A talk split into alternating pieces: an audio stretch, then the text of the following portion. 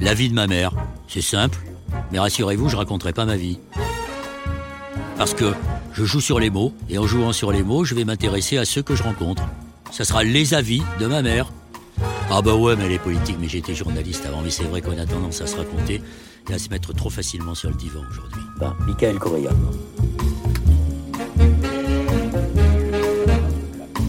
Michael Correa, bonjour. Vous êtes journaliste pour Mediapart au sein du pôle écologie et vous travaillez notamment sur les blocages et conflits d'intérêts qui entretiennent le statu quo en matière de lutte contre la crise climatique. Au moment d'enregistrer cet entretien, nous sommes une dizaine de jours après une nouvelle attaque contre les supposées méthodes de Mediapart et l'aspect parfois moralisateur de votre leader à moustache.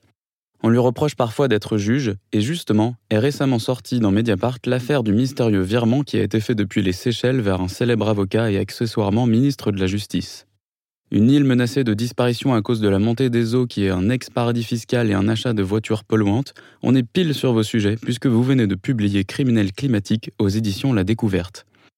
Vous avez dit sur Blast que la convergence des luttes environnementales et sociales permettait de renverser la vapeur, et si en plus du reste vous vous mettez à l'humour, vous allez vraiment être le roi du pétrole.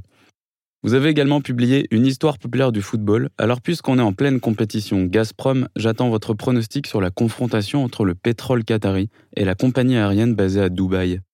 Attention, notre leader à moustache à nous est plus rugby que foot, même si, comme vous, c'est un sacré défenseur du climat. Alors je vous laisse lui expliquer qu'il s'agit de la confrontation entre le PSG et le Real Madrid en Ligue des Champions. Voilà, c'est la présentation habituelle de Mathieu Briard, Parfait. qui a bien posé le, le- le débat d'ailleurs, puisque votre livre d'enquête, qui est une enquête formidable, qui s'appelle Criminel climatique aux éditions La Découverte, s'intéresse à trois grandes majors euh, pétrolières et montre euh, d'une manière euh, très évidente le lien entre la question climatique, et la question sociale, la question des droits, la question des inégalités. Mm. Mais comme d'habitude, avant d'arriver au cœur du sujet, moi j'aime bien savoir d'où viennent mes interlocuteurs. Alors, Mathieu a parlé de votre livre sur le football. C'est lié à vos, vos origines sociales, à votre goût de ce sport? Oui, bien sûr. Moi, je viens d'un milieu extrêmement modeste. hein. Je suis fils d'immigrés euh, ouvriers portugais. Et déjà, rien que ça ça, ça, ça pose un peu comment je peux analyser cette question-là climatique, dans le sens où, déjà, le Portugal, faut pas oublier, c'est le pays qui a, vécu la plus grande expérience fasciste en Europe, hein, durant quasiment près de 50 ans. Et c'est le dernier pays qui a décolonisé aussi en Europe. On a décolonisé à partir de 1974-75. Donc déjà, cette question à l'antifascisme et la question coloniale, ils sont quand même assez présents, on va dire, dans ma façon de, voir les choses. Et après, bah, sur la question écologique, moi, j'ai toujours habité euh, dans une ville très populaire qui est régulièrement sous le feu des, médias, qui est, qui. Et c'est vrai qu'à Roubaix, et en tout cas, pour revenir sur cette question-là d'écologie populaire, moi, j'ai toujours, on va dire, euh, été dans les jardins ouvriers. C'est quelque chose que j'ai testé à l'époque, mais on voyait déjà que cette question-là de la subsistance et aussi de qu'est-ce qu'autour du potager, toutes les sociabilités qu'il y a, au fait, qu'on fait un potager, on donne aussi tous ses légumes à ses, amis, etc. Euh, L'histoire des chantiers, toutes les sociabilités populaires, ça vient de là, au fait. C'est euh, je viens t'aider à réparer ta bagnole, et toi, tu viens m'aider à réparer ma, ma, toiture, euh, etc. Euh, donc, toute cette écologie populaire, en fait, on, on la vit déjà. Il y a toujours cette espèce de fantasme de dire que euh, les classes populaires se contrefoutent de, de, de la planète, alors que c'est pas vrai. C'est vraiment prégnant dans leur, dans leur, dans leur mode de vie. Et, euh, et après, donc, moi j'ai fait des études, hein, je suis pas du tout journaliste, on est plusieurs à Mediapart, dont et du Plénal, à, ne pas être passé par l'école de, journalisme. Moi je suis écologue de, formation, j'ai fait même un début de thèse sur la question des, écosystèmes, de comment ils pouvaient p- protéger la, la biodiversité.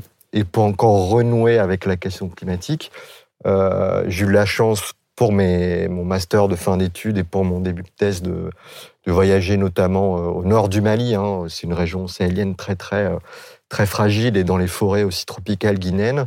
Et c'est vrai que quand on a vraiment les, les mains ou le, on va dire les yeux sur la, biodiversité, on se rend compte déjà, et je parle de ça, c'était il y a 15 ans, hein, 10-15 ans, que euh, que le- le- les changements climatiques, les dérèglements climatiques avaient déjà des effets dévastateurs dans ces pays du sud, du, du sud là. Quoi. Donc vous, êtes, vous avez été appelé à, à mieux connaître le monde. Est-ce que vos parents étaient en- engagés? Euh, alors pas du tout. Alors après ça c'est très compliqué. C'est toujours il y a, aussi ce discours-là, on va dire de l'immigration portugaise qui serait une immigration dépolitisée.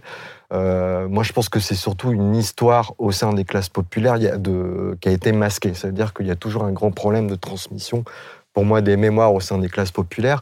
Et c'est quelque chose que je me suis aperçu il n'y a pas si longtemps que ça, il y a 2-3 ans, en parlant un peu par Zach, un historien euh, de l'immigration portugaise qui s'appelle Victor Pereira, qui m'a dit euh, fouille quand même dans les, fichiers des archives. Il y a les archives politiques de la police politique qui ont été ouvertes au Portugal. Il faut quand même pour voir si ton grand-père euh, n'a pas été arrêté à un moment par la hein, la, terrible police politique salazares de l'époque.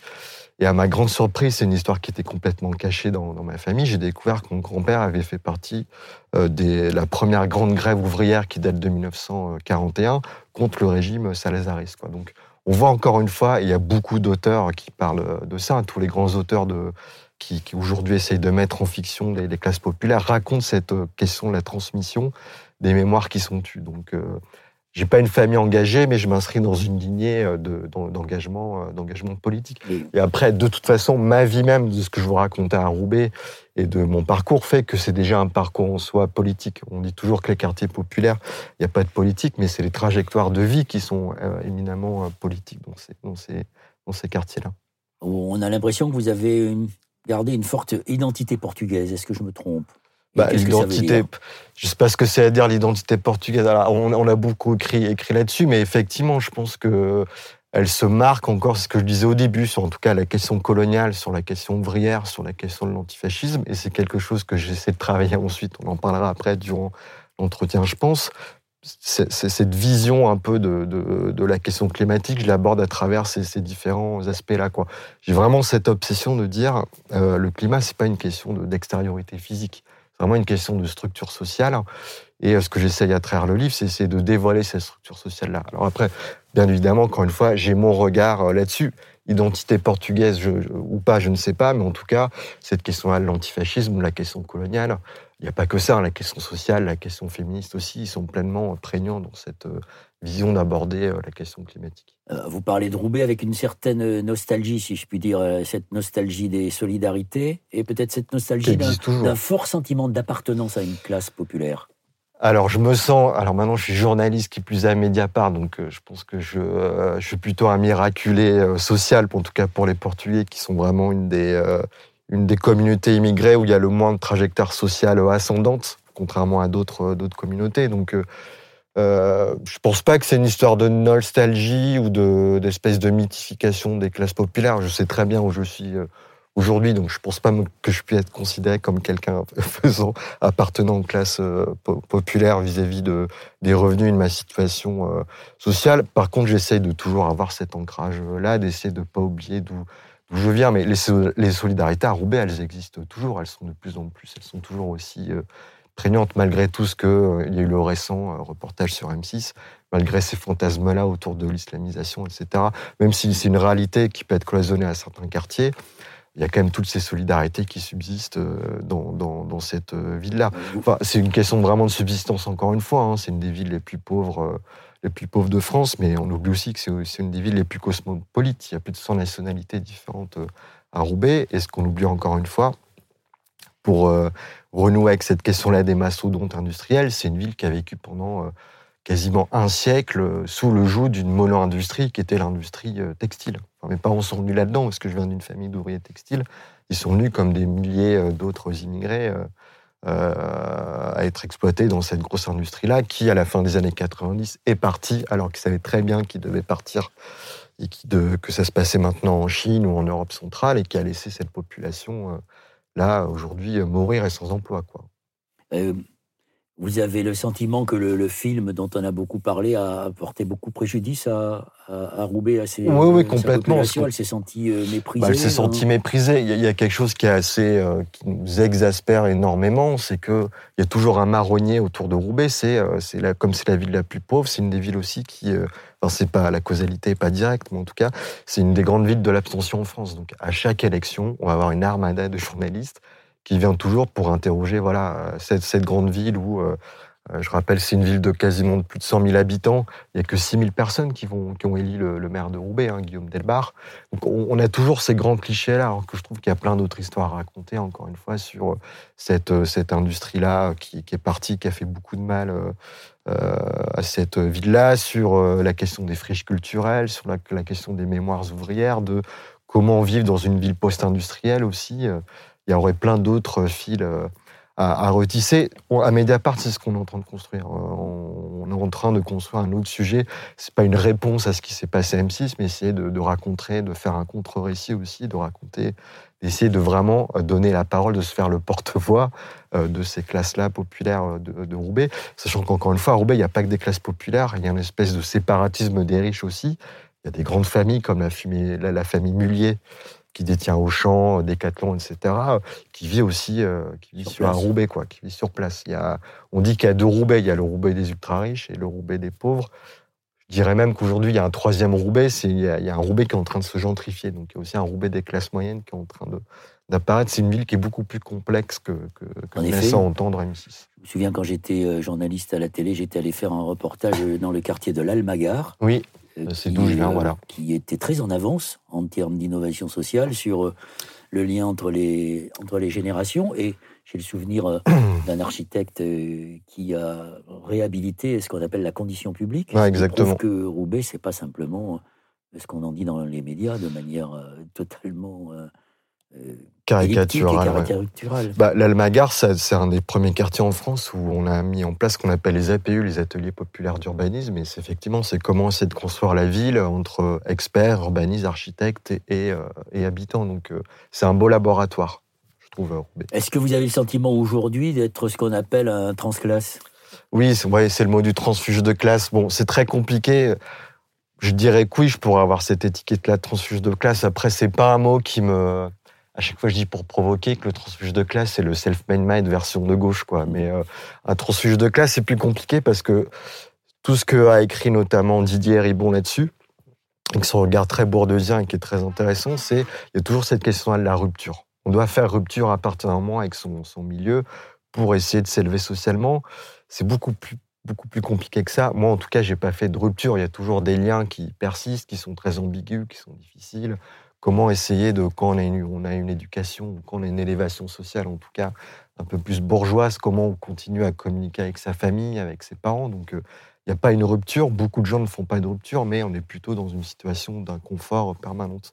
On dire, on est à l'aise dans aucun des milieux, quoi. Je veux dire, je suis pas forcément toujours à l'aise dans les, dire, les sphères intellectuelles et bourgeoises, pour faire simple, mais je suis pas non plus à l'aise dans les sphères les plus populaires, puisqu'on partage plus forcément la même, euh, la même culture. Un des points de culture, et c'est pour ça que j'ai fait ce livre-là de l'histoire populaire du football, ça reste par exemple le football, qui est quand même un beau lieu de, d'intersection euh, culturelle, justement, où on peut, quelle que soit la classe d'où on vient, on peut quand même discuter. Quoi. Il y a un langage commun à partir de. On le vivait, ça, à Roubaix, cette, euh, justement, cette intersection entre les.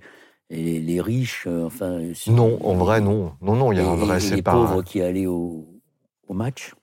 Non, non, pas du tout. En tout cas, moi, de mes expériences, non, ça reste, ça restait une culture populaire par, euh, par excellence. Et je pense pas que les muliers allaient voir les, les, matchs. Ça a toujours été euh, cloisonné. Ça a été extrêmement euh, cloisonné. Il y a vraiment ces quartiers-là de Roubaix, notamment autour de ce qu'on appelle le parc Parbieu, qui est vraiment un, des, un grand, un quartier extrêmement bourgeois, qui est juste accolé à Croix, qui est une des villes où il y a le plus fort taux d'imposition en France. Donc, on voit vraiment cette espèce de de grand écart entre une population extrêmement précarisée et une population extrêmement, euh, extrêmement riche. Hein. Encore une fois, les Muliers, c'est une des familles les plus riches de, de, France. Donc, euh, c'est vraiment détenu au sein de quelques petits noms, cinq, six noms, quoi. Les Le Poutre, les Muliers, oui, les grandes familles. Les, grands, les fameuses grandes, familles. La vie de ma mère, c'est une série de podcasts consacrés à l'écologie et plus exactement à la pensée des écologistes. Nous les faisons ces podcasts avec des philosophes, des experts, des sociologues, des activistes, qui nous apportent leur point de vue sur la société, leur point de vue sur le monde, et qui nous aident à mieux le comprendre et à mieux préparer l'avenir. Ma vocation, celle de ma génération d'écologistes, c'est la transmission, c'est le passer le témoin à ceux qui aujourd'hui ont pris conscience de l'urgence et qui savent qu'il n'y a plus de temps à perdre. Nous avons besoin de vous parce que nous avons décidé d'être, euh, comment dire, farouchement indépendants. Les seuls qui peuvent nous aider à poursuivre euh, ce chemin que nous avons entamé, c'est vous, en entrant dans notre communauté de la vie de ma mère. Il vous suffit d'aller sur Tipeee. C'est une nécessité politique et philosophique. Dernière question sur ce sujet. Est-ce que vous avez toujours des, des copains qui sont restés à Roubaix et qui Ouais. eux, ne sont, sont restés encapsulés, si je puis dire, encastrés dans leur... Oui, oui, oui, leur bien sûr, il y a toujours des, des gens de la famille ou quelques amis qui sont là-bas. Alors après, euh, c'est ça qui est compliqué sur les, les trajectoires sociales, c'est que c'est beaucoup plus complexe que ça. On est plus dans des gens qui arrivent quand même à évoluer ou qui font aussi leur petit business, qu'on est plus dans quelque chose de, de cet ordre-là. Mais oui, c'est qu'on parlait de transfuge de classe euh, tout à l'heure, c'est là qu'on voit que bah, les liens restent, mais c'est quand même toujours compliqué de communiquer. Il n'y a, a pas toujours forcément des, des, terrains d'entente, ou en tout cas, on ne vit pas euh, le même attachement au quartier, à la famille, il n'est pas le même. Moi, j'aime un attachement beaucoup moindre. Si j'étais Bourdieu, Bourdieu dirait oui, ça c'est un vrai marqueur culturel d'être moins attaché à la famille, à son quartier. C'est vrai que je l'ai beaucoup moins que des gens qui sont restés euh, là où c'est clair que la plupart de leur sociabilité, de leur week-end, ils vont être passés en, en famille, par exemple, ou, euh, ou dans la ville. Quoi. Alors c'est avec tout ce bagage-là, qui est un Oui. bagage très important, qui n'est pas un fardeau, Non, pas que tout. vous, êtes, contraire. euh, que vous avez abordé euh, la question de l'écologie, et en liant Mmh. toujours la question euh, de l'écologie à la question de la condition sociale. Exactement. Comment vous êtes arrivé à ça? Bah ça, c'est toujours mon point de vue. Enfin, je pense qu'il y a quand même un chiffre euh, phare, qui est le, ce fameux chiffre qu'on ressort tout le temps, qui est celui d'Oxfam, des 1% les plus riches, qui émettent 8 fois plus de CO2 que la moitié la plus pauvre des Français. C'est quand même un chiffre qui veut, qui veut tout dire. Alors après, effectivement, bon, comment allier la question sociale et la question de l'écologie? Moi, une de mes portes d'entrée, ça a été encore une fois, on revient à ce que je disais tout à l'heure, ça a été à, à travers la question de l'industrie et des, ouvriers, tout simplement. On oublie tout simple. Enfin, il y a quelque chose de très simple. Et ça, j'en avais parlé avec notamment les grévistes euh, de la raffinerie de Grand Puy, euh, qui appartient à Total, hein, qui, est en, Seine-et-Marne, qui me disait tout simplement, il y a quelque chose qu'on oublie, c'est que c'est nous les travailleurs, on est en première ligne de cette industrie fossile. Euh, ils se lèvent pas le matin en disant c'est génial, je vais faire des cochonneries en bossant pour Total. Le premier réflexe, c'est d'abord je vais bosser là-bas parce que je dois remplir le frigo. Et pour revenir sur cet ancrage-là euh, des classes populaires dans le lieu dans lequel ils vivent, euh, ces ouvriers-là, ils disent aussi, bah, voilà, nous, notre, euh, nos week-ends, nos, nos- jours de congé, on les passe autour de la raffinerie, au fait. On les passe à se balader en forêt, dans les champs, et on voit très bien que c'est quelque chose qui, qui pollue. Donc, on voit déjà là, à travers ça, qu'il y a une porte d'entrée qui est déjà extraordinaire pour tisser ce lien-là entre ce lien à chaque fois sur lequel on accuse les écologistes de, voilà, vous ne prenez pas assez à bras, à bras le corps la question euh, sociale. Alors, je trouve que c'est un des creusets les plus importants. Bon, il y a la question aussi euh, de la réduction du temps de travail. Il y a la grande revendication de la CGT ou de pas mal de syndicalistes qui est de passer la semaine à 32 heures. On est en train de voir euh, de plus en plus à travers des études que c'était notamment fait au Royaume-Uni que quand on passe à la semaine de 4 jours, euh, c'est comme si on enlevait tout le parc automobile privé du, du Royaume-Uni. Donc euh, c'est travailler moins pour vivre mieux, mais aussi pour polluer moins. Donc euh, on voit comme ça qu'il y a des points de jonction qui sont de plus en plus Oui. intéressants entre écologie et question du, du- du travail. Quoi. Justement, sur cette question de la réduction du temps de travail, les écologistes, avant même la CGT, Mm. ont proposé la réduction du temps de travail à travers un slogan qui a peut-être été une erreur sémantique, qui n'a pas Ouais. été comprise à l'époque. C'était travailler moins pour travailler tous. Oui, il y a- bah, il y, a cette question-là, encore une fois, du, partage du temps de travail, qui est une grande question extraordinaire. Mais cette semaine de 4 jours, il y a, des- tests aujourd'hui en Espagne. On est en train de voir que c'est quelque chose qui est effectivement euh, euh, qui a un grand bénéfice pour tous. Mais oui, il faut partager le travail aussi. On a de moins en moins de, travail. Et puis, il y a aussi, encore une fois, et ça, c'est une question euh, qui est de plus en plus difficile pour moi, enfin, qui est assez contradictoire, mais qui est de plus en plus difficile à faire entendre, et encore plus avec la campagne euh, présidentielle d'aujourd'hui, c'est tout simplement la question de la sobriété. On devra forcément réduire notre appareil productif, ou en tout cas le reconvertir, et en tout cas produire moins, en tout cas produire moins d'électricité ou moins d'énergie. Donc forcément, sur la question du, du travail, il y a quelque chose qui va complètement se reconfigurer. Donc la question du partage, elle va forcément, ou elle doit forcément être mise, enfin du partage et de la réduction du temps de travail, elle doit forcément être mise sur Et le. Comment expliquez-vous que sur, euh, les écologistes qui travaillent sur ces sujets depuis longtemps, euh, Illich, Gors et, et quelques autres avant, Mhm. ne parviennent pas à euh, introduire dans le débat public euh, ces questions qui sont bien plus importantes que euh, l'identité, euh, l'immigration Oui, ou la sécurité? euh, Est-ce lié euh, pour vous à, à la simplification du débat public, à l'idée d'un monde qui serait euh, uniquement binaire avec les bons et les mauvais d'un côté bah, on le voit effectivement, c'est ce qu'on essaye de démontrer à Mediapart aussi, c'est comment on a, on a vu qu'il y a une concentration des médias en cours, avec notamment bon, les grands noms les plus connus, c'est Bolloré et, Arnaud, où on voit, enfin, on voit vraiment que derrière cette concentration des médias, il y a une volonté de, de servir de tremplin. Alors c'est notamment pour Bolloré, à des, à des, à des personnages comme, comme Éric Zemmour. Et effectivement, ça facilite pas du tout à mettre le débat, à déployer le débat euh, notamment sur la question énergétique ou sur la question climatique dans, dans l'espace euh, dans l'espace public. Après, effectivement, je pense que depuis une trentaine d'années, on va dire depuis le tournant néolibéral du début des années 80, euh, cette question-là de la sobriété ou de la contrainte est complètement tabou. Enfin, toute la question climatique, c'est quand même la question de la contrainte. Il faut qu'on ait un grand débat public pour dire, au lieu que la contrainte nous soit posée par des questions encore une fois à la fois sociale ou par des questions physiques. Quand on va arriver à 1,5, 2 degrés, on n'aura plus trop le choix de s'imposer des contraintes.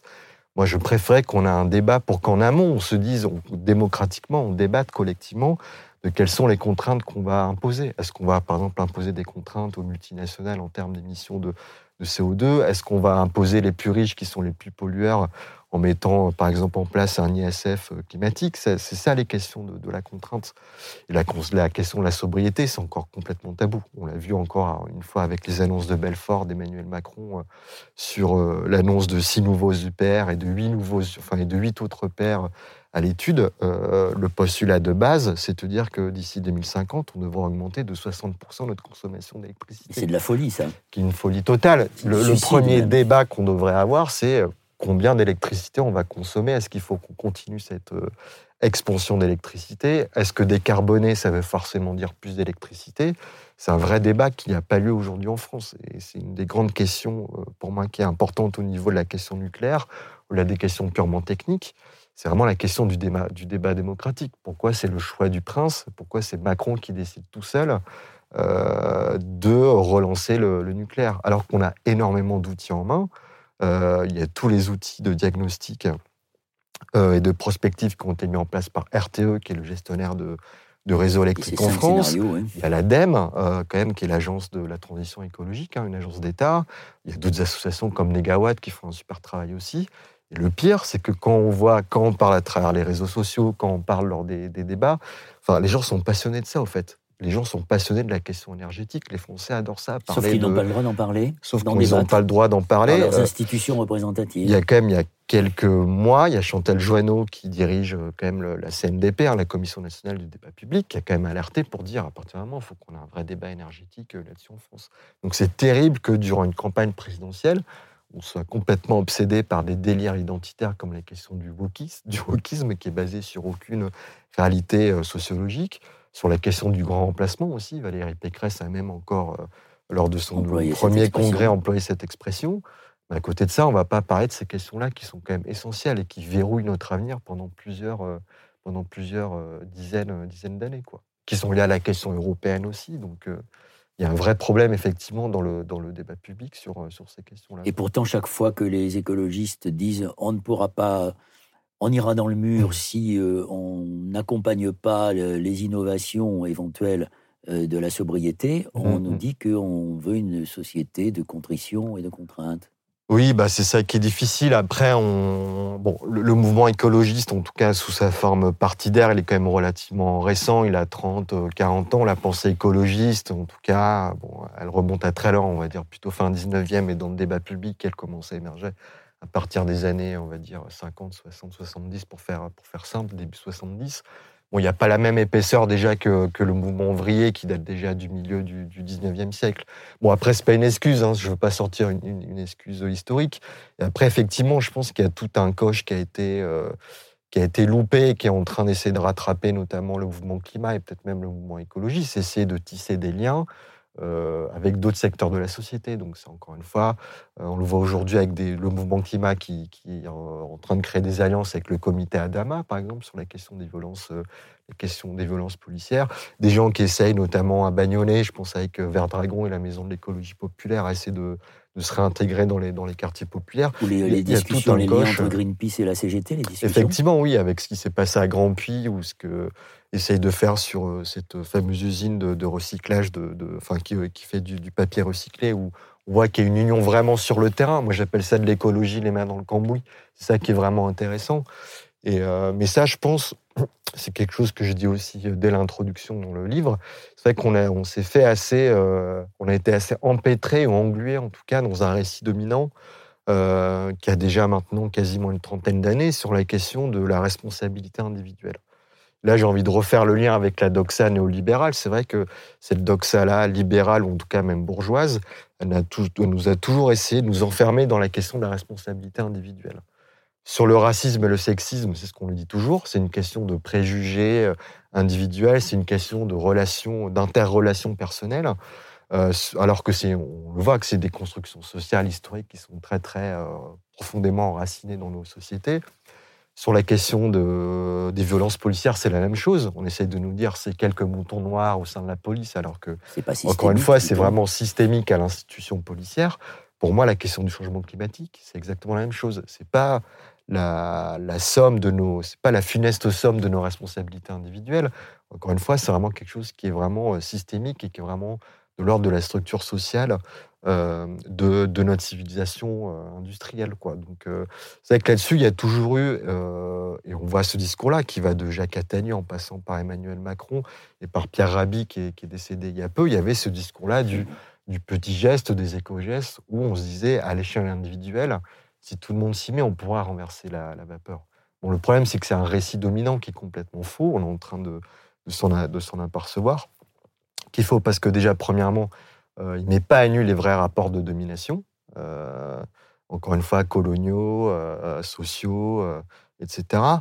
Et on est en train de se rendre compte en faisant des calculs que c'est que c'est Carbone 4, hein, une agence qui a, qui a, fait les calculs, c'est que si tous les Français avaient les éco-gestes les plus héroïques, c'est-à-dire s'ils arrêtent de manger de la viande, s'ils ne font que du covoiturage, ils ne prennent plus l'avion, etc., on arriverait à réduire que d'un quart notre, empreinte carbone. Donc, euh, on voit que même si une solution qui est très intéressante, ça peut être un premier pas vers une politisation ou, vers une prise de conscience de la fragilité de notre monde, c'est n'est pas suffisant. Et ce que j'essaye de démontrer dans le bouquin, c'est que c'est surtout quelque chose qui a servi euh, en tout cas, euh, ce discours-là de dire que la question climatique serait une question de discipline individuelle, ça a servi pour moi avant tout de nous détourner notre attention politique des, vrais moteurs de l'embrasement climatique, des vrais fossoyeurs du, climat. Alors on, en vient justement au cœur de votre livre Criminel climatique, enquête sur les multinationales qui brûlent notre planète. Maintenant, on a, on a le contexte dans lequel vous vous êtes mmh. lancé dans cette, dans cette grande enquête. Et justement, à propos de, la responsabilisation euh, individuelle qui euh, vous citez euh, le philosophe Jason Moore. La farce bourgeoise selon laquelle la responsabilité des problèmes dus au capitalisme reviendrait à l'humanité tout entière, qui est, en effet une farce. Et puis vous citez, ce qui est très intéressant au début du livre, pour montrer comment les grandes majors pétrolières, vous, vous êtes intéressé à, à, trois majors pétrolières, China Energy, Gazprom et Saudi Aramco, qui sont euh, les plus grosses. vous parlez aussi de Total, de British Petroleum, oui, euh, d'ExxonMobil. Et vous citez cet exemple pour montrer que tout ça est quand même très construit et très et, et, et, c'est pas du tout euh, à l'insu de leur plein gré. Comment des grandes entreprises pétrolières comme BP ont par exemple sollicité des grandes entreprises de communication comme Ogilvy pour inventer euh, l'empreinte bah, écologique dès, les années 2000, effectivement, le concept d'empreinte carbone, il va vraiment être mis en place par BP. En tout cas, BP va ouvertement, enfin, ouvertement marteler ça dans sa communication en disant, et c'est encore une fois ce même discours, d'essayer de détourner l'attention en disant la responsabilité euh, euh, climatique, elle n'est pas due aux entreprises, mais bien aux consommateurs. C'est vous en tant que consommateur euh, vous devez faire attention à ce que vous consommez, euh, etc. Mais euh, déjà, ce qu'on se rend compte, et de toute façon, c'est le point de départ du livre, c'est que on commence à l'apercevoir depuis 2007. Hein. c'est un petit institut un peu alternatif américain qui va commencer à se pencher là-dessus, avec une ONG anglaise qui fait plutôt de l'accompagnement aux entreprises pour leur transition écologique. En 2017, ils vont faire les, calculs à partir des émissions des, entreprises. C'est vrai qu'ils vont s'apercevoir qu'il y a 100 multinationales dans le monde qui émettent 71% des gaz à effet de serre depuis 1988, qui n'est pas une date qui a été prise au hasard. 88, hein. c'est la date de, création du GIEC. du GIEC. Et c'est vrai que quand on voit ce listing-là, enfin, en tout cas, moi, j'ai eu ce réflexe journalistique-là de me dire qui sont ces entreprises. Je me dis, je vais voir des entreprises qu'on connaît tous comme Total, Shell, Exxon, Chevron, etc. C'est vrai que ma, grande surprise, les, trois entreprises, les trois premières, c'est des entreprises que je connaissais pas. Donc, il y avait Saudi Aramco, le géant, le géant pétrolier. China Energy, qui est quelque chose de complètement opaque, qui est le géant du charbon chinois, et Gazprom, et merci le, football, hein, comme quoi le football ça sert aussi, euh, qui est le géant gazier du russe. Les footballeurs ou les amateurs de football le, connaissent, puisque depuis quelques années, euh, euh, c'est un grand sponsor de pas mal de compétitions de, football. Quoi. Et c'est vrai qu'à partir de là, quand on met ce, ce récit dominant depuis 30 ans de l'empreinte carbone, de la responsabilité, de la responsabilité des, consommateurs. Et comme vous dites très bien, encore une fois, je le dis dans le bouquin, c'est quand même un discours qui est martelé depuis 2000, euh, notamment l'initiative de BP, mais qui existe toujours. Hein. Il suffit de voir les publicités aujourd'hui mmh. des grands, de, de, gens comme Total, etc. On est toujours encore en grande partie, mais pas que, c'est un discours qui évolue, mais encore sur cette responsabilité des consommateurs, voilà, on voit qu'il y a, au fait, il y a une très grande entreprise de détournement de, l'attention, effectivement. Ce qui est terrible, c'est que ça se retranscrit aussi euh, euh, dans nos lois à l'échelle étatique. Ça veut dire que l'an dernier, euh, de mars à avril 2021, il y avait euh, la loi climat qui est passée, euh, la loi climat et résilience. Ce mot résilience, il est, aussi important. On, pourra y revenir aussi. On y reviendra. Mais euh, c'est ce qui est assez. pour moi, c'est un scandale. J'ai essayé de. Quand j'ai fait le papier à Mediapart, pour moi, c'est un scandale. Mais ça, ça, on en a très peu parlé, à part dans les sphères écologistes. Ça veut dire que il y a quand même une, centaine de députés, dont une, une, dizaine, plusieurs dizaines de députés LREM, qui avaient mis à la table des discussions à l'Assemblée nationale la question de euh, limiter les émissions de CO2 des grandes multinationales françaises, de leur dire euh, on va vous donner des quotas, si vous, si dépassez ces quotas, euh, il y aura des astreintes financières. Euh, le sujet n'a même pas été débattu euh, en Assemblée, il a été censuré. C'est-à-dire que le président de l'Assemblée nationale euh, a dit que c'était un sujet qui n'avait rien à voir avec la, loi climat. Il n'arrivait pas à accorder ça à un, article de loi de la loi climat. Du coup, ça a été complètement mis sur, sur le tapis. Donc, c'est une question qui n'existe même pas politiquement. C'est ça qui est assez, assez dingue, tellement que, ce risque. Parce que ces lobbies sont très puissants. Alors, ces lobbies, effectivement, ils sont très puissants. Euh, je pense, juste pour vous donner un, fait euh, très, très simple, on l'a vu à la COP26 de Glasgow, tout simplement. J'avais été pour couvrir, euh, pour, pour Mediapart, ces deux semaines de négociations. au bout d'une semaine, donc on est en plein milieu des négos, en fait, on s'est aperçu qu'il y avait plus de 500 lobbyistes des énergies fossiles qui étaient présents dans les couloirs de la COP. Alors, 500 lobbyistes, euh, c'est plus que, euh, de mémoire, les six, la délégation des six pays qui sont en première ligne du, du, front euh, de, de, la catastrophe climatique. C'était la plus grosse délégation, en fait, qui était présente. La plus grosse délégation, c'était la Russie et le Brésil, c'était un peu plus de 400. Donc on voit que même dans ces instances-là, euh, ils sont toujours présents. Et j'ai eu accès au listing et on voit ces gens-là. On voit des gens de Saudi Aramco, on voit les gens de Gazprom, on voit qu'il y avait 3-4 personnes de Total. Euh, on voit que le lobby nucléaire était là aussi. Ça, c'était un autre article que j'avais fait aussi à part entière. Le lobby nucléaire est extrêmement présent euh, à Glasgow. Donc oui, c'est des forces qui sont en présence il y a un rapport de force assez dingue à mettre, qui, est, mis, en place par ces industriels-là. Alors justement, illustrons ces rapports de force à travers les, trois majors que vous avez choisis. Mmh, mmh. Euh, Gazprom, euh, donnez-nous un ou deux exemples emblématiques de, de ce qu'ils tiennent un double discours, évidemment, et, et qu'ils font tout pour continuer l'exploitation de ressources fossiles Alors effectivement, Gazprom, donc c'est une des trois multinationales les plus émettrices de gaz à effet de serre au monde euh, actuellement. Hein. C'est une boîte qui, euh, qui appartient au clan Poutine hein, depuis euh, le 2005. Clan le clan des ce qu'on appelle en, voilà en Russie on appelle ça le clan des bourgeois, qui était pour faire très simple les, les journalistes d'investigation en Russie dès la fin des années 90 ont identifié en tout cas cette bande là de, Poutine et de ses amis, euh, donc, qui sont maintenant euh, à la direction de, Gazprom comme euh, une petite mafia, enfin comme un crime organisé au fait. C'est vraiment un petit, à laquelle sont associés quand même quelques Européens comme Schroeder ou Fillon. Aussi, aussi exactement. Oui, Fillon depuis, depuis, depuis pas très longtemps. Mais effectivement, donc Gazprom, euh, on sait très peu. Il y a cette dimension aussi très importante dans les énergies, dans les énergies fossiles, c'est qu'on est complètement accro. Il y a vraiment cette question-là de comme une drogue, et c'est vrai qu'on est encore maintenu sous perfusion de gaz fossile. Euh, Gazprom fournit plus de 40% du gaz en Union européenne. Hein. C'est assez fascinant. Euh, depuis 1975, en France, euh, il y a un contrat qui court encore aujourd'hui jusqu'à 2030, qui va être renouvelé, ça j'en suis sûr, euh, entre, entre Gazprom et Engie, donc ex-GDF, qui fournit jusqu'à un quart du gaz de, de Engie, provient de, de, Russie, de Gazprom, qui leur fournit directement. C'est pour dire que déjà rien qu'en France, on est profondément enraciné, il y a des liens déjà très historiques.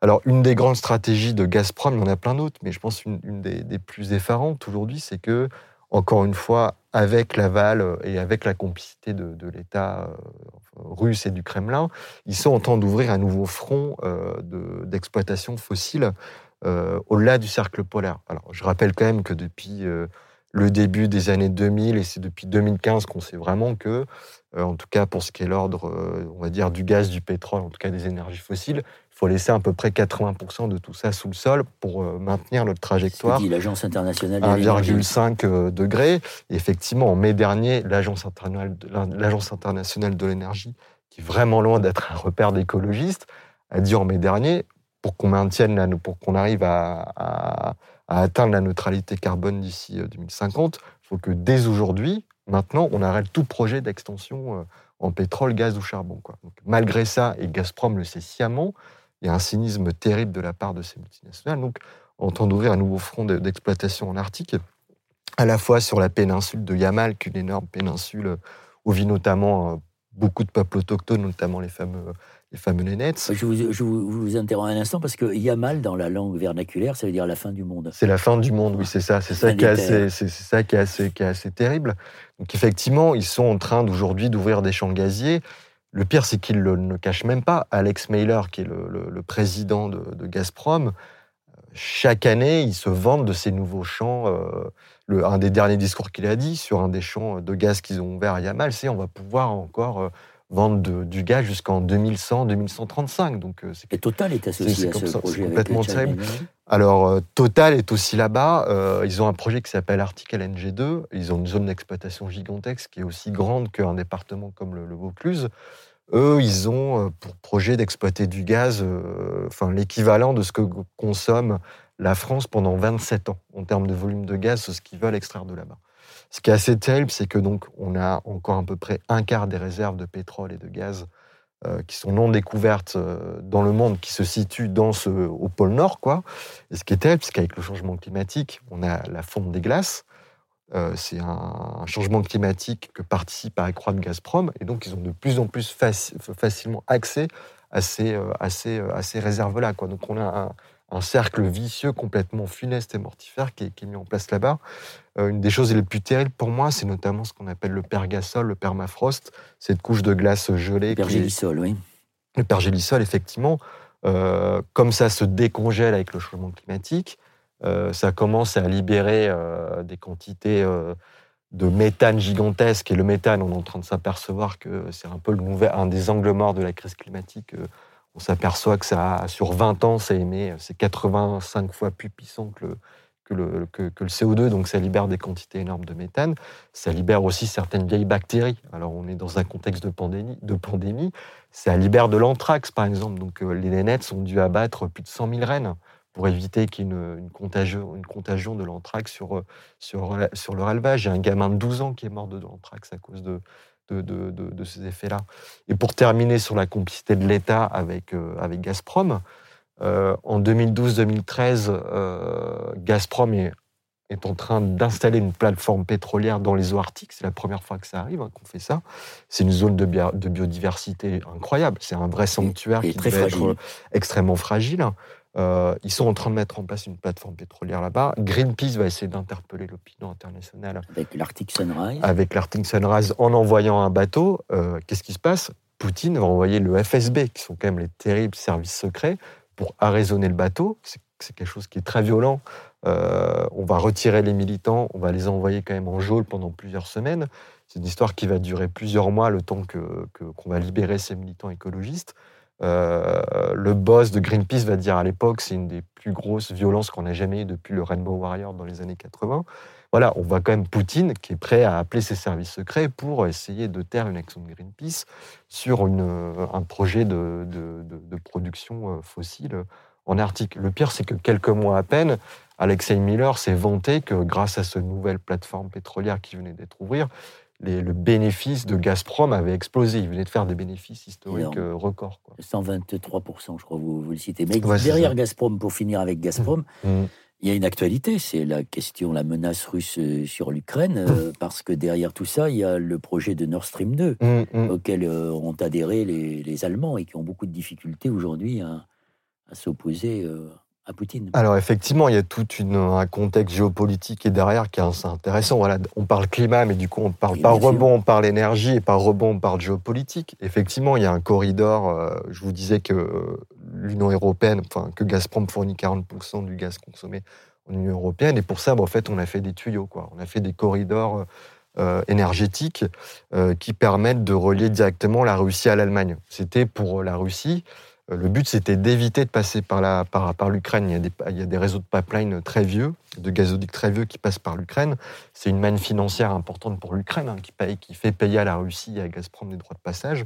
Mais à cause des velléités, on va dire, d'indépendance de l'Ukraine vis-à-vis de, de, la Russie, euh, euh, Gazprom a décidé on va contourner, cette route-là. Donc effectivement, il y a eu un premier euh, gros gazoduc qui s'appelle Nord Stream, euh, qui a été mis en place au milieu des années, des années 2010.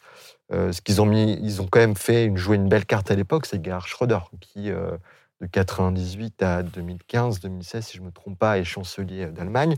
Il va militer fortement pour mettre en place ce corridor énergétique-là. Euh, juste après euh, sa défaite aux élections législatives. en 2005. Euh, oui, 2005, pardon. 2005, effectivement. C'est 98 à 2005. Donc, juste après sa, sa, défaite-là, il rentre au, Il est président du comité de surveillance de Nord Stream. Il l'est toujours, hein, il gagne 250 000 euros par an avec ce poste-là. Sur Nord Stream 2, ils ont, ils ont décidé de doubler ce, ce corridor énergétique-là. Effectivement, on voit qu'aujourd'hui, euh, c'est dans les négociations euh, et c'est au pot des, sanctions euh, qu'il y a du côté états-unien pour, essayer de sanctionner la Russie. Alors la Russie a un, instrument géopolitique terrible dans ses mains. Elle peut dire, m'embêtez, ben moi je vous coupe les robinets de Nord Stream 1 et Nord Stream 2, vous n'avez plus de gaz. Dans le contexte de montée énergétique de la montée des prix de l'énergie aujourd'hui, c'est une bombe. Enfin, aujourd'hui, les, gouvernements ne peuvent que, s'aplatir par rapport à ça. Sur Article NG2, on a la même chose. Il y a eu des papiers enfin, on a montré depuis, euh, depuis quelques jours que le projet Article NG2 de Total, euh, donc en Arctique, c'était dans le, dans le, les Américains voulaient euh, mettre, stopper ce projet-là. C'était très compliqué côté français, côté Macron, de dire non, non, on a trop d'intérêt avec Total.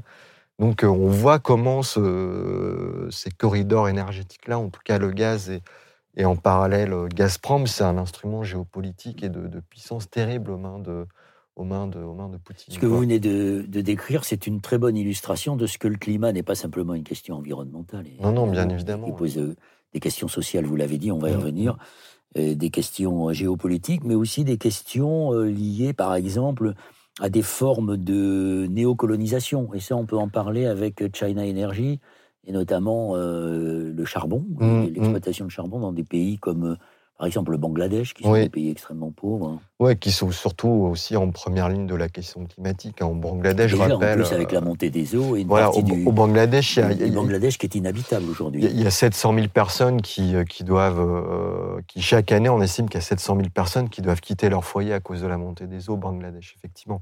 Alors, ce qui est terrible, alors moi, je parle de colonialisme charbonnier avec China Energy c'est qu'effectivement, euh, et encore une fois, on voit, on voit comment euh, l'État chinois et cette entreprise-là vraiment, sont vraiment étroitement liés. Il y a cette grande initiative géopolitique de l'État chinois qui s'appelle euh, les routes de la soie, hein, qui, qui, vise à relier l'Afrique et l'Asie du Sud-Est à la Chine. Et à travers ces routes de la soie, donc c'est des routes économiques, China Energy a profité pour semer vraiment comme un petit poussé ses centrales au charbon dans ces pays-là. Alors quand, on voit, alors pour donner un exemple avec le Bangladesh ou le Kenya aussi, euh, donc on voit que ces centrales au charbon là que met en place China Energy, bon, effectivement, c'est des centrales low cost, comme il y a très, le droit à l'environnement est très quasiment inexistant dans ces pays-là. On voit que c'est des centrales au charbon extrêmement polluantes qui sont, qui sont mises en place. Et pourquoi je parle de colonialisme? Dans le sens où on va avoir tous les, tous les différents leviers structurels propres à la question coloniale. Ça veut dire que, premièrement, dans ces, dans ces, centrales-là, qu'on va, déployer dans ces pays-là, on va plutôt employer de la main-d'œuvre chinoise, pas du tout de la main-d'œuvre locale. il y a toute une question de la dette aussi qui est mise en place. C'est un des vrais pièges, c'est un piège colonial extrêmement euh, connu, c'est-à-dire que pour un pays comme le Kenya ou l'Indonésie ou, euh, le Bangladesh, à cause de ces, euh, de ces centrales-là, entre autres, aujourd'hui, il y a plus de 70% de la dette qui appartient à la Chine. Hein. En gros, la Chine dit venez, enfin, on vient chez vous, on vous fait une petite centrale au charbon gratuite, comme ça vous allez avoir de l'électricité et vous allez nous rembourser plus tard. C'est comme ça qu'on arrive à maintenir ces, pays-là. et puis il y a bien, évidemment la question de la répression policière. Au Bangladesh, sur ces, centrales au charbon, pas mal de villageois se sont euh, soulevés dans le sens où, encore une fois, euh, ça pas embaucher on n'allait pas embaucher de la main d'œuvre, euh, de la main d'œuvre, de, la main d'œuvre locale. Il y a eu une répression terrible. Il y a eu plusieurs morts, notamment en, 2016. Au Kenya, il y a eu exactement la même chose pour, ce, pour des centrales au charbon de China Energy. Human Rights Watch avait beaucoup alerté à l'époque sur la mise en prison de, pas mal, de, d'opposants. Le pire dans tout ça, c'est qu'on peut se dire aller à la rigueur, c'est des pays qui sont en plein développement, qui ont besoin d'électricité et ça peut participer au développement économique, ou sortir de la misère certaines classes, euh, des classes les plus populaires. Le pire, c'est qu'on est en train de s'apercevoir qu'il n'y a même pas le réseau électrique pour fournir ces gens-là. Ça veut dire qu'il n'y a même pas 40% de l'électricité qui est produite par les centrales au charbon de China Energy au Bangladesh qui arrive aux habitants en fait. Comme il n'y a pas le fil, il n'y a pas le fil qui relie la centrale au charbon aux maisons, c'est une, électricité qui est produite au charbon, donc extrêmement climaticide, qui ne sert à rien, qui part dans le vent puisqu'elle n'alimente pas ces, euh, ces, ces, foyers-là. Quoi. Alors à ce sujet, puisque vous parlez de colonialisme fossile, mmh, on va faire mmh. un petit détour par Total. Oui. Parce que Total euh, est présent euh, dans le canal du Mozambique, Exactement. mais aussi en, Ouganda, et en Tanzanie. Mmh, et, et, donc là, c'est le conflit entre l'usage des terres et le pipeline qui doit faire 1500 km. Alors oui, on a un pipeline qui va concurrencer euh, l'économie locale. Alors c'est ça qui est terrible, c'est que euh, donc on est en 2022 et euh, c'est pour moi vraiment la question de on voit comment Total Énergie s'inscrit encore pleinement dans les vieilles logiques coloniales françaises. On appelle ça aujourd'hui la France-Afrique, mais on est toujours pleinement là-dedans. Pour eux, c'est ils ne se posent même pas la question de se dire c'est normal pour eux d'aller exploiter du, du, pétrole encore dans les pays africains. Euh, c'est encore une part énorme de son chiffre d'affaires, hein, les territoires, euh, les territoires africains. Effectivement, ce qui se passe en Ouganda et en Tanzanie, je pense, c'est assez, euh, c'est un beau symbole de ce qui peut se faire de pire. Donc, il y, a y a quand même plus de 400 puits de pétrole qui vont être forés dans cette région-là d'Ouganda et des Tanzanie. C'est une région, encore une fois, qui a un vrai sanctuaire de biodiversité. Hein. C'est la région des Grands Lacs on va quand même construire un pipeline de plus de 1500 km de long qui va être chauffé en permanence pour que le pétrole qui circule dedans reste liquéfié. Dans, cette affaire, c'est pas c'est pas un régime autoritaire qui euh, est complice de, Total.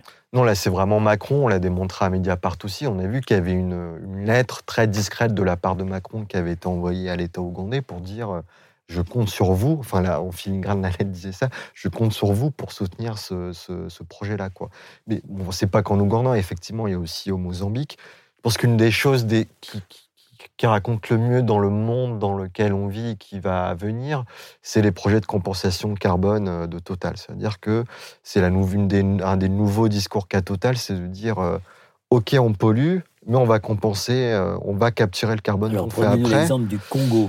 Et alors effectivement, depuis, alors ça date, ils ont lancé ça en novembre dernier, ils ont commencé à planter des arbres en République du Congo. Et là, c'est terrible. Encore une fois, c'est un colonialisme vert, j'ai envie de dire. Ça veut dire qu'il y a un espace de plus de 40 000 hectares sur les plateaux du Bateke, en, République du Congo, où on va planter 40 millions euh, d'acacias euh, pour dire, regardez, en fait, ces arbres-là vont servir à, absorber le carbone que, que nous on émet.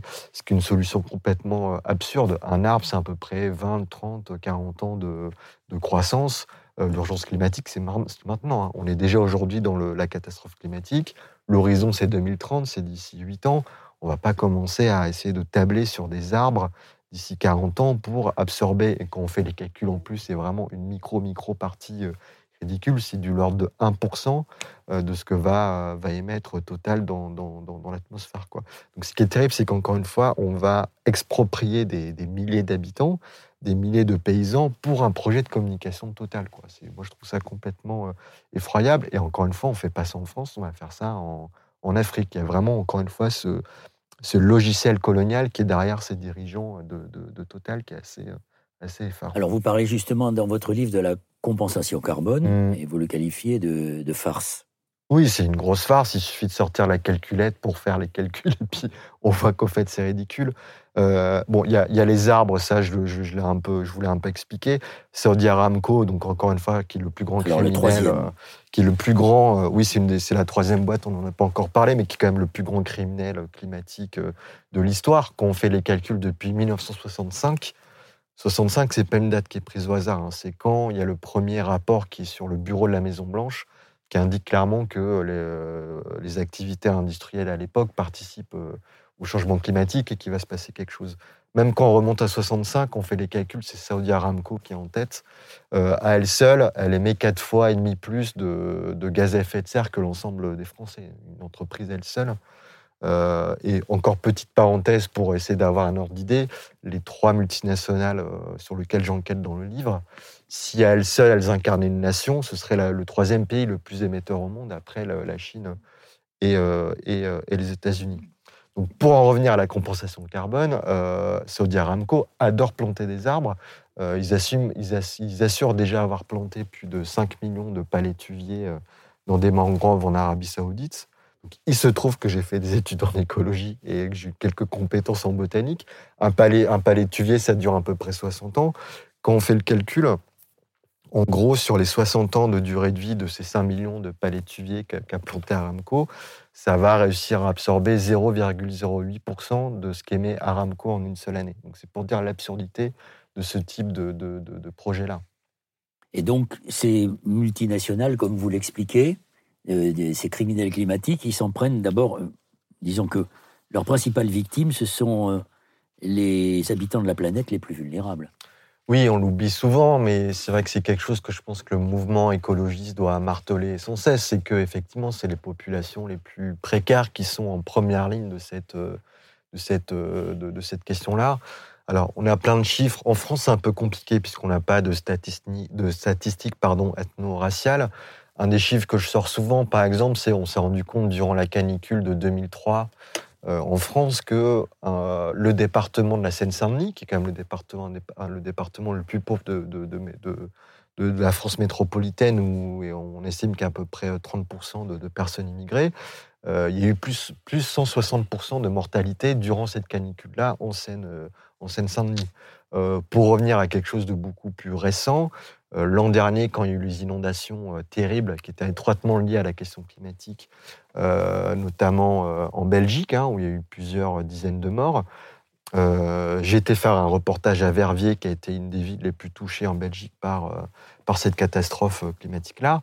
Ce qui était terrible, c'est qu'à Verviers, c'était euh, déjà c'est une des villes les plus pauvres de, Belgique, et le quartier qui a été ravagé par cette montée des eaux, c'était un quartier, euh, c'était un quartier populaire. Enfin, moi, c'est un quartier qui m'a vraiment rappelé Roubaix. Dans ce quartier-là, il y a eu 10 000 personnes qui sont qui sont qui, qui, du jour au lendemain ont perdu leur maison. Il y a eu plusieurs disparus aussi, puisque là encore une fois, on refait le lien avec l'histoire industrielle textile comme c'était au bord du fleuve qui traversait euh, Verviers, toutes les usines textiles et les quartiers ouvriers étaient au bord de ce fleuve-là parce qu'ils avaient besoin de l'eau pour nettoyer, pour nettoyer la laine. Donc, quand il y a eu cette montée des eaux, c'est ces quartiers populaires qui, euh, ont pris cette montée des eaux en pleine face. Les plus riches, eux, euh, vivaient dans les hauteurs de, la ville. Donc, on voit comme ça déjà comment les populations les plus pauvres sont à chaque fois en première ligne. Sur la question, on va dire, raciale, ça, on le voit beaucoup aux États-Unis. Alors oui, c'est le mouvement pour la justice environnementale Exactement. qui est né dans le comté de Warren en 1982. Exactement. On voit beaucoup la question du racisme environnemental est beaucoup plus prégnante aux États-Unis. Il, y a très récemment Greenpeace avec, on va dire, la sphère euh, euh, Black Lives Matter qui a fait des études.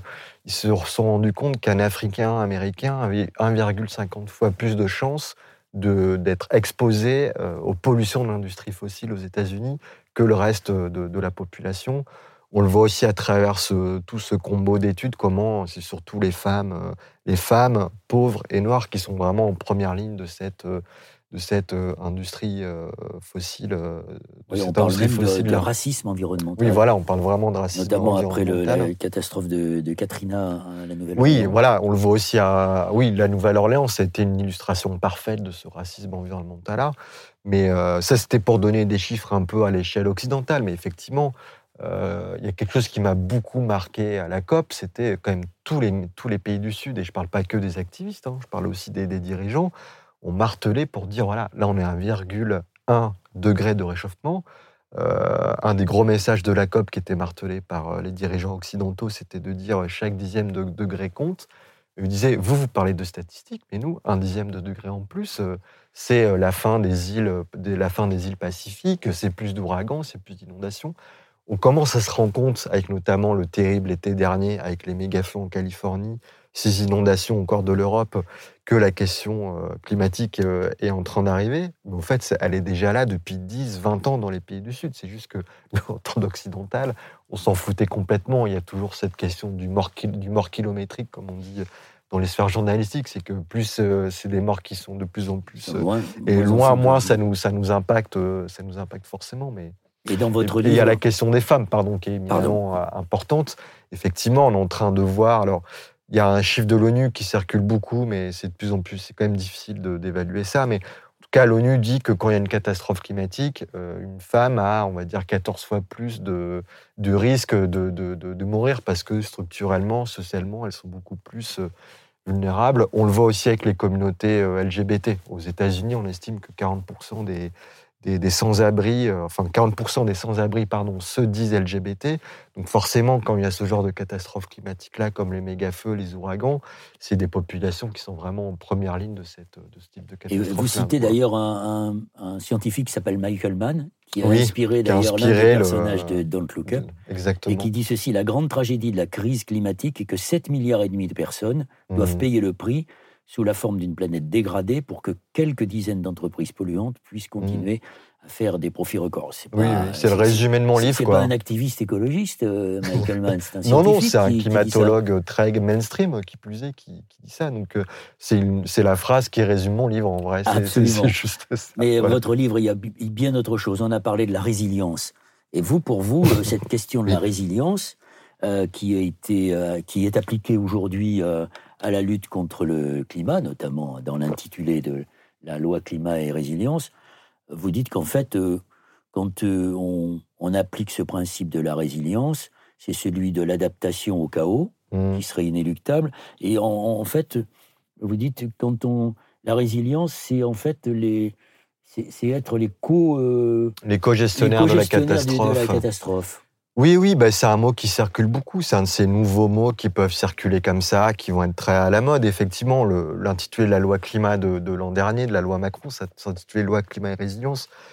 Historiquement, c'est quand même un mot qui va émerger dans les années 80, mais plutôt dans les sphères de la psychologie. Euh, il y a aussi, euh, c'est un mot qu'on emploie beaucoup sur comment, face à un trauma, en fait, euh, un grand trauma, comment l'homme peut surmonter cette épreuve-là et s'adapter à cette chose-là. Donc c'est quelque chose de très malin de la part, on va dire, des sphères de pouvoir ou des industriels d'employer ce, mot-là. C'est de dire, encore une fois, et je reviens à ce que j'ai dit au début, de dire c'est une question de responsabilité individuelle. C'est euh, la question climatique, euh, elle est au fond de toi. C'est toi qui peux la régler. Le changement, euh, c'est une question de d'adaptation personnelle à ça. Mais moi, je trouve ça complètement dangereux parce que c'est euh, quelque chose qui désamorce totalement la question du rapport de force, la question de l'organisation collective. C'est quelque chose qui, euh, qui, qui dépolitilise euh, totalement la question du conflit, du conflit climatique. Quoi. On est aujourd'hui dans une ère, pour moi, où effectivement, il y a eu toute une écologie euh, sans ennemis. Et encore une fois, c'est ce que je dis euh, dès le début du livre. Et des gens, malheureusement, comme Pierre Rabhi, ont participé à, mettre en place cette écologie sans ennemis. On peut même dire que l'expression de transition écologique laisse entendre que finalement tout ça peut se passer dans la douceur et vous défendez l'idée, que je crois juste, selon laquelle il n'y a pas d'écologie sans ennemis. Oui, effectivement. Et puis je pense qu'aujourd'hui, c'est trop tard pour la transition. Parce elle a beaucoup d'ennemis, l'écologie, aujourd'hui. Oui, elle a énormément d'ennemis. Là, j'en cite quelques-uns dans, dans, le livre, mais on a aussi des ennemis euh, politiques. Je pense que l'extrême droite, c'est un des plus grands ennemis aujourd'hui de, de, de, de l'écologie. Le néolibéralisme, aujourd'hui, c'est un de nos principaux ennemis. Nos ennemis sont extrêmement nombreux et je pense qu'il est temps aujourd'hui de, les nommer, de les mettre, euh, de les mettre en lumière, effectivement. Alors vous... il y a toute cette question-là de faut faire attention politiquement aussi de désamorcer les fausses solutions. C'est ce que je parle notamment dans, enfin, on a un peu parlé de ça et je le déploie un peu plus dans le livre avec la question des fausses solutions comme la compensation carbone. Mais il y a aussi, il faut faire attention au vocabulaire. Les mots sont extrêmement importants. Donc, effectivement, il ne faut pas qu'on soit piégé sur ces questions-là avec des mots comme résilience, euh, effectivement, qui individualisent et qui dépolitisent. La question de la transition, on n'a pas besoin d'une transition, on a besoin d'une rupture.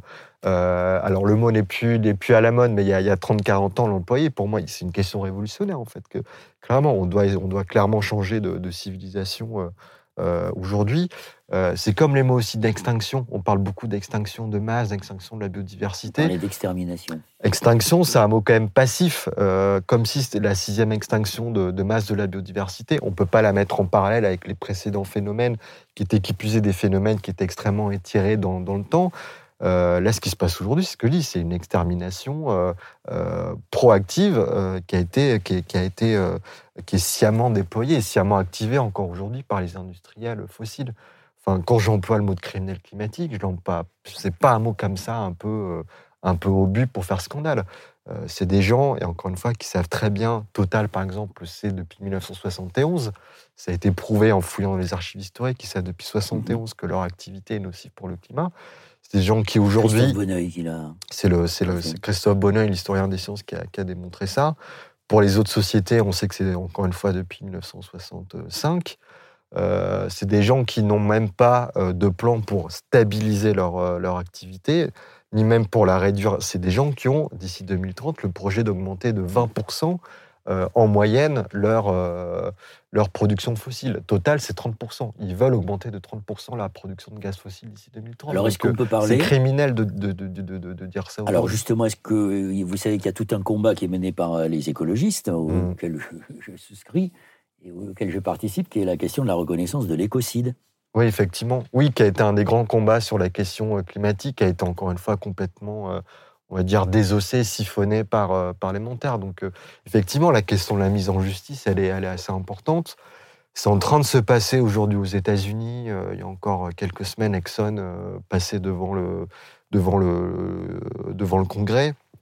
Il y a Shell qui, a pas longtemps, aux Pays-Bas, grâce à une grande, un grand mouvement citoyen, on va dire, qui a, qui a réussi à se faire qui, s'est fait imposer des, réductions de gaz, de gaz à effet de serre.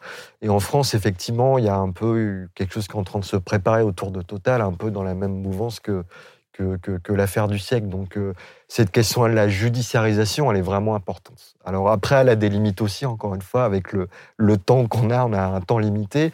Le temps de la justice est relativement long. Euh, ce qui est important pour moi avec ce temps de la justice-là, c'est qu'on peut avoir une mobilisation citoyenne assez importante.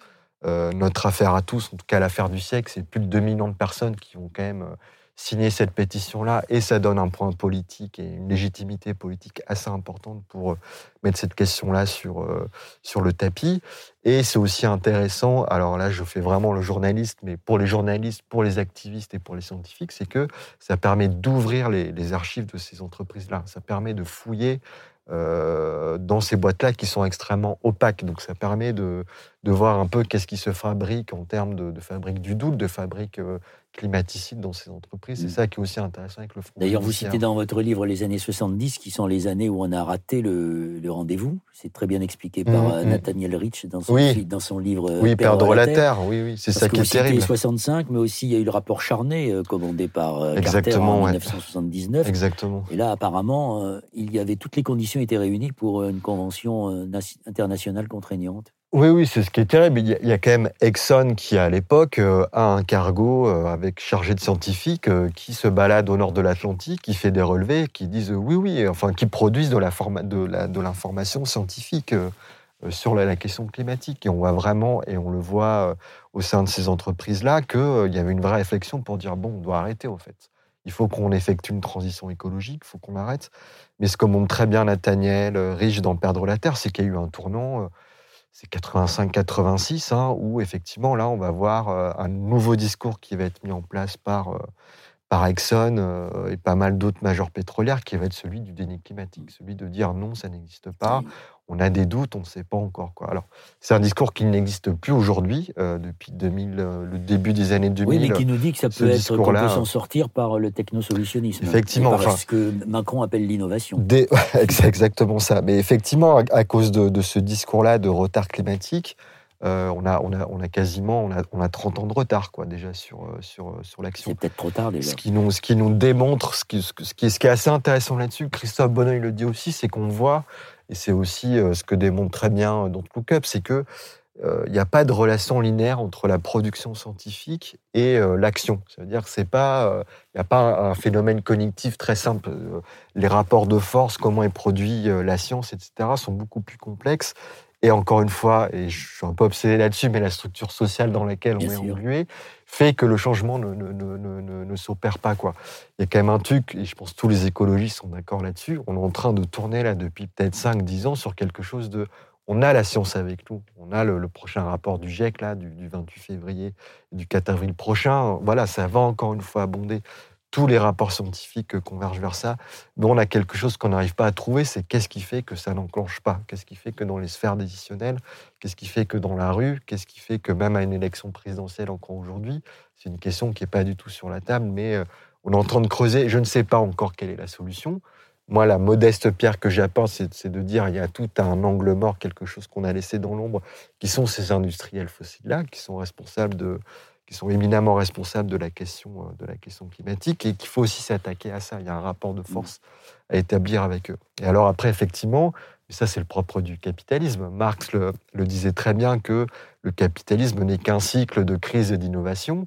Euh, aujourd'hui, on est dans un nouveau cycle encore d'innovation. On est en train de nous vendre euh, avec les EPR, avec la capture carbone, avec l'hydrogène, les, petites centrales les, les, SMR, les petits, de dire on a une solution. Électrique. On a une solution, on va trouver des, solutions techniques. Et ça, vous l'analysez aussi euh, très bien dans votre livre sur euh, le, côté euh, comment comment le, projet de solution technique ne fait que contribuer à, renforcer les criminels climatiques. Oui, c'est... Notamment la question de la voiture électrique. Alors sur la voiture, effectivement, c'est une vraie... On oublie quand même de dire que le trafic automobile est en pleine expansion. En tout cas, sur la voiture électrique, on a un regard très européano-occidentalo-centré. On oublie que, notamment en, Asie du Sud-Est, il y a un boom euh, euh, du, du, trafic automobile, c'est à peu près 3% par an. Alors à côté de ça, effectivement, on nous vend des innovations, des innovations. Il y a la voiture électrique, mais euh, c'est ce que nous vend Aramco aussi. Et c'est ce qui est assez terrible, c'est que c'est à 10 km de Paris, dans un laboratoire extrêmement confidentiel qui font ça. ils nous vendent aussi l'optimisation des moteurs. On nous dit on va avoir des super moteurs à essence d'ici quelques années, on est en train de... presque qui plus vont, rien. Qui vont consommer presque plus rien. ce c'est une vraie anarque intellectuelle parce qu'encore une fois, le trafic automobile euh, augmente beaucoup plus vite que l'innovation euh, sur, sur les moteurs euh, à essence. Mais c'est qu'on a aussi des voitures de plus en plus lourdes, de plus en plus puissantes et donc qui consomment plus. le, L'incarnation parfaite, c'est les SUV, ces fameux 4x4 urbains euh, qui consomment énormément. On est en train de s'apercevoir que c'est le deuxième facteur de croissance de CO2 dans, le monde. Euh, c'est que vendent le plus les. C'est 40% du, du, marché de la nouvelle voiture en France, donc c'est assez immense. Et alors, encore une fois, et je reparle de structure sociale et de féminisme, sur la question de la voiture, encore une fois, pour se dire à quel point c'est difficile de se désempêtrer de ça, il y a quand même, c'est quand même un des signes de virilité les plus euh, ostentatoires euh, dans nos, dans, nos, dans nos sociétés. Le coût de la grosse voiture, du gros SUV, c'est pour satisfaire aussi, on va dire, euh, tout un tas de, conducteurs masculins. Quoi. C'est encore, enfin, la question de la voiture, elle est quand même extrêmement associée à la question de la virilité. Rouler en vélo, c'est quand même quelque chose plutôt qui est dévirilisant encore aujourd'hui dans nos sociétés. Il y a toute une histoire de, des imaginaires à, travailler. Quand je vous disais qu'on tourne autour d'un nœud qu'on n'arrive pas à, à, démêler sur qu'est-ce qui fait qu'on a la science avec nous et que le basculement ne se fait pas, un des nœuds, un des fils à tirer, pour moi, c'est notamment aussi la question de l'imaginaire, essayer de, de déconstruire ces imaginaires-là et d'en créer d'autres. C'est la grande difficulté de, l'écologie, justement, de proposer un imaginaire qui soit désirable. Et à propos de la voiture, je vous recommande vivement la lecture d'un livre de Bernard Charbonneau écrit en 1967 qui s'appelle L'homme auto, dans lequel il dit on croit construire seulement des voitures. En fait, on, construit des sociétés. Venons-en. André Gorz aussi a très bien écrit sur, euh, sur la bagnole. sur la bagnole. Et puis on peut lire Baudrillard sur mm. les éléments euh, de la virilité et de, la consommation. Euh, vous avez un chapitre intitulé Le climat comme mouvement social. Mm. C'est ça qui est en fait, euh, j'allais dire, la conclusion la plus importante de, votre livre, parce que vous, vous y faites euh, pas forcément des propositions, mais mm, des mm. constats sur ce lien que nous avons euh, déjà étudié au début de notre entretien. je, vais lire ce passage que vous allez me commenter, parce que, à mon avis, il me semble résumer parfaitement l'objectif que vous poursuiviez dans, dans ce livre, qui n'était pas simplement la dénonciation de l'hypocrisie des, grands majors euh, pétroliers du charbon et du gaz, mais aussi ce que la lutte pour le climat euh, signifie en termes mmh. de, conception holistique de la, de la société. Il s'agit ici d'une inversion à la fois chronologique. La génération d'aujourd'hui paiera pour les responsables des émissions passées, et socio-économique, les pauvres subiront le mode de vie des plus riches. Renverser cette relation, c'est transformer la lutte climatique en redoutable mouvement social, une puissance de révolte qui réside dans le fait que le combat pour le climat se situe au carrefour des luttes pour l'émancipation. Le climat jette une lumière crue sur les inégalités sociales, mm. et vous citez Lucas Chancel, 1% des plus riches ont une empreinte carbone huit fois supérieure à la moitié des plus pauvres des Français. Mm. Pourtant, mm. c'est aux plus modestes que l'on demande régulièrement le plus d'efforts quant à la réduction des émissions de gaz à effet de serre. Oui, c'est un bon résumé du propos du, livre, encore une fois. Mais effectivement, il y a ce pari politique-là, pour moi, de dire que le, climat, oui, c'est un formidable creuset de résistance et de lutte et de nouvelles alliances à tisser. Sur la question de ces euh, nouvelles alliances, parce que bah, sur Bruno Latour parle de la nouvelle classe écologique qui euh, appliquerait de nouvelles alliances. C'est-à-dire que pour vous, je, j'insiste peut-être un peu tôt, c'est on peut pas séparer la question des luttes pour le climat euh, on ne peut pas oublier ce, qu'était la lutte des classes d'une certaine manière. Non, non. Bah, c'est cette phrase-là que Lucas Chancel qui résume ça euh, très bien. C'est ce que je disais un peu au début de l'entretien sur les classes euh, ouvrières qui sont en première ligne de la question climatique, en tout cas de ces travailleurs fossiles qui sont là-dedans. Il n'y a encore pas très longtemps, hein, il y a un rapport qui a, montré qu'il y avait plus de 40% des, travailleurs, donc c'est même pas forcément les ouvriers, des travailleurs de, de l'industrie fossile qui voulaient quitter leur, qui voulaient quitter leur emploi. On le voit aujourd'hui en France, il y a pas mal d'initiatives, notamment côté secteur aéronautique. Du côté de Toulouse, on a vu plein d'ingénieurs qui se disent, voilà, on est en train de voir que Airbus et tout cet écosystème-là ne veut pas faire la transition écologique et qui sont soit en train de déserter leur métier ou qui ont vu notamment suite à la pandémie, qui se sont commencés à atteler à se dire, nous on a des savoir-faire extraordinaires en termes d'ingénierie, euh, on peut l'utiliser à faire d'autres choses que de construire des, ils sont comme construire des avions. qui ne veulent pas continuer dans des boulots exactement. Euh, qui plus de séance pour eux. C'est exactement ça. Il y a quelque chose qui est en train de s'opérer dans cette euh, industrie, dans cette, industrie-là.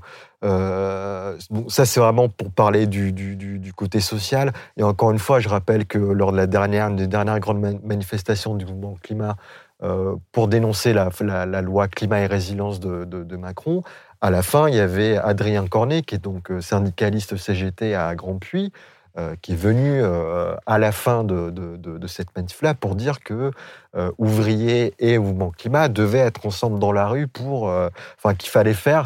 J'avais beaucoup aimé cette phrase-là, qui devrait, il disait, il faudra qu'un jour on crée une grève générale pour la transition écologique. Voilà, on voit qu'il y a des alliances potentielles entre mouvement ouvrier et mouvement climat, et qui peut puiser dans des histoires différentes, encore une fois, notamment dans ce, mouvement ouvrier-là.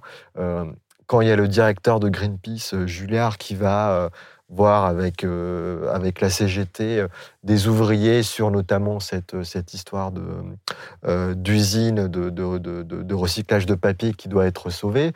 Ce que dit Julliard, je l'avais interrogé là-dessus, euh, et Martinez aussi, de son côté, il avait découvert ce que c'était le mouvement climat, mais Julliard avait dit, il n'a pas eu tout cette culture ouvrière-là, il avait dit, bon, j'ai quand même été fasciné en allant voir les grévistes de cette usine de, fabrication de papier recyclé, c'était la combativité qu'ils avaient, c'était quelque chose qu'ils ne retrouvaient pas dans le mouvement climat. Donc on voit comme ça comment il y a des passerelles qui peuvent se mettre, se mettre en place.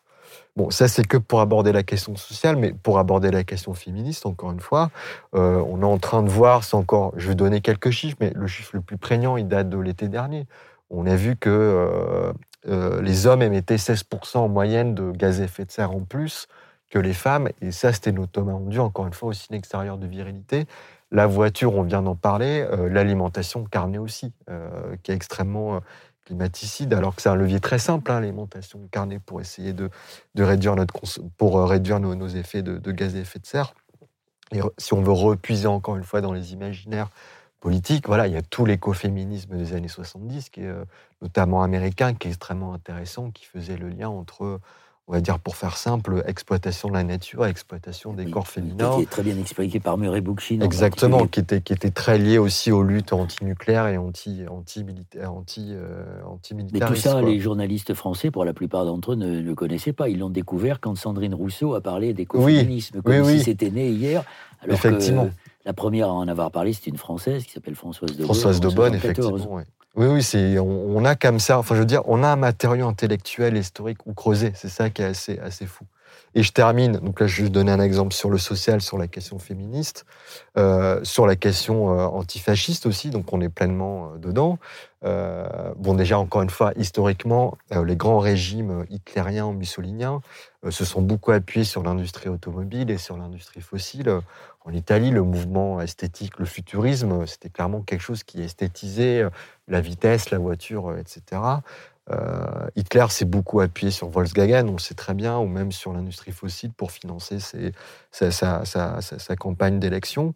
Euh, on le voit aujourd'hui avec des gens comme Donald Trump. La première chose qu'il fait, six mois après son arrivée au pouvoir, euh, il, part de, il, se retire des accords de Paris. et aujourd'hui, c'est quelque chose de très intéressant qu'a fait le GIEC et dont on a très peu parlé lors de son premier volet du sixième rapport là, en août dernier, ils ont fait des, ce qu'ils appellent des modélisations sociétales. C'est-à-dire, on va dire, on va essayer de modéliser les, tendances de la société pour voir vers où ça nous mène en termes de trajectoire, euh, euh, de, trajectoire de réchauffement. Ils ont dit que si on est sur une trajectoire euh, d'augmentation des inégalités sociales et d'augmentation des nationalistes, des replis identitaires, on arrive à une trajectoire de 3 à 3,5 degrés. Donc ça veut dire que le combat euh, pour le climat, pour moi aujourd'hui, c'est un, combat qui doit être euh, intrinsèquement euh, antifasciste. Il y a vraiment ce lien-là. De toute façon, on le voit avec Zemmour aussi, qui est clairement climato, climato sceptique. Hein. La rare question qui a été posée, comme c'est un débat qui est complètement inexistant dans la campagne présidentielle, il y a quelques jours, Zemmour était sur France Inter. donc c'est même pas un journaliste qui lui pose la question, c'est un auditeur qui lui pose cette question très simple on devrait la poser à tous les candidats ou tous les élus, c'est est-ce que vous avez lu le rapport du GIEC?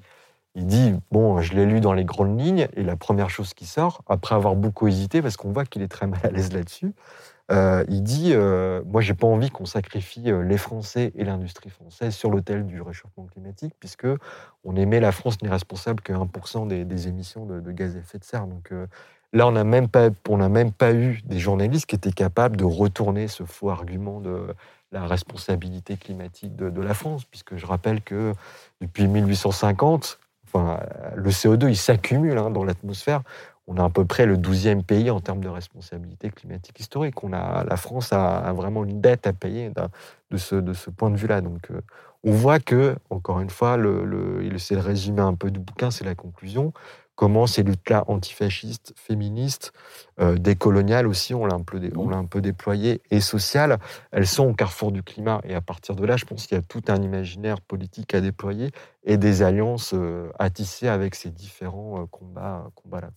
C'est un peu ma, ma fenêtre d'optimisme que, que, je garde malgré oui, on la partage, ce contexte-là. On la partage et c'est tout le, j'allais dire, c'est toute la perspective qui est devant les, écologistes et ce sera sans doute très, très compliqué, en tout cas peut-être pas d'ici 2022, euh, mais il y a un jour d'après où on pourra créer de nouvelles alliances qui sont, j'espère, capables de renverser euh, le système dans lequel on est qui nous conduit dans le mur. Je rappelle votre excellent bouquin, Criminel climatique, enquête sur les multinationales qui brûlent notre planète. L'écologie, ce n'est pas simplement la question de savoir comment sont constitués les nuages et ce qui pleut sur nous. Merci beaucoup, Michael. Merci pour l'invitation.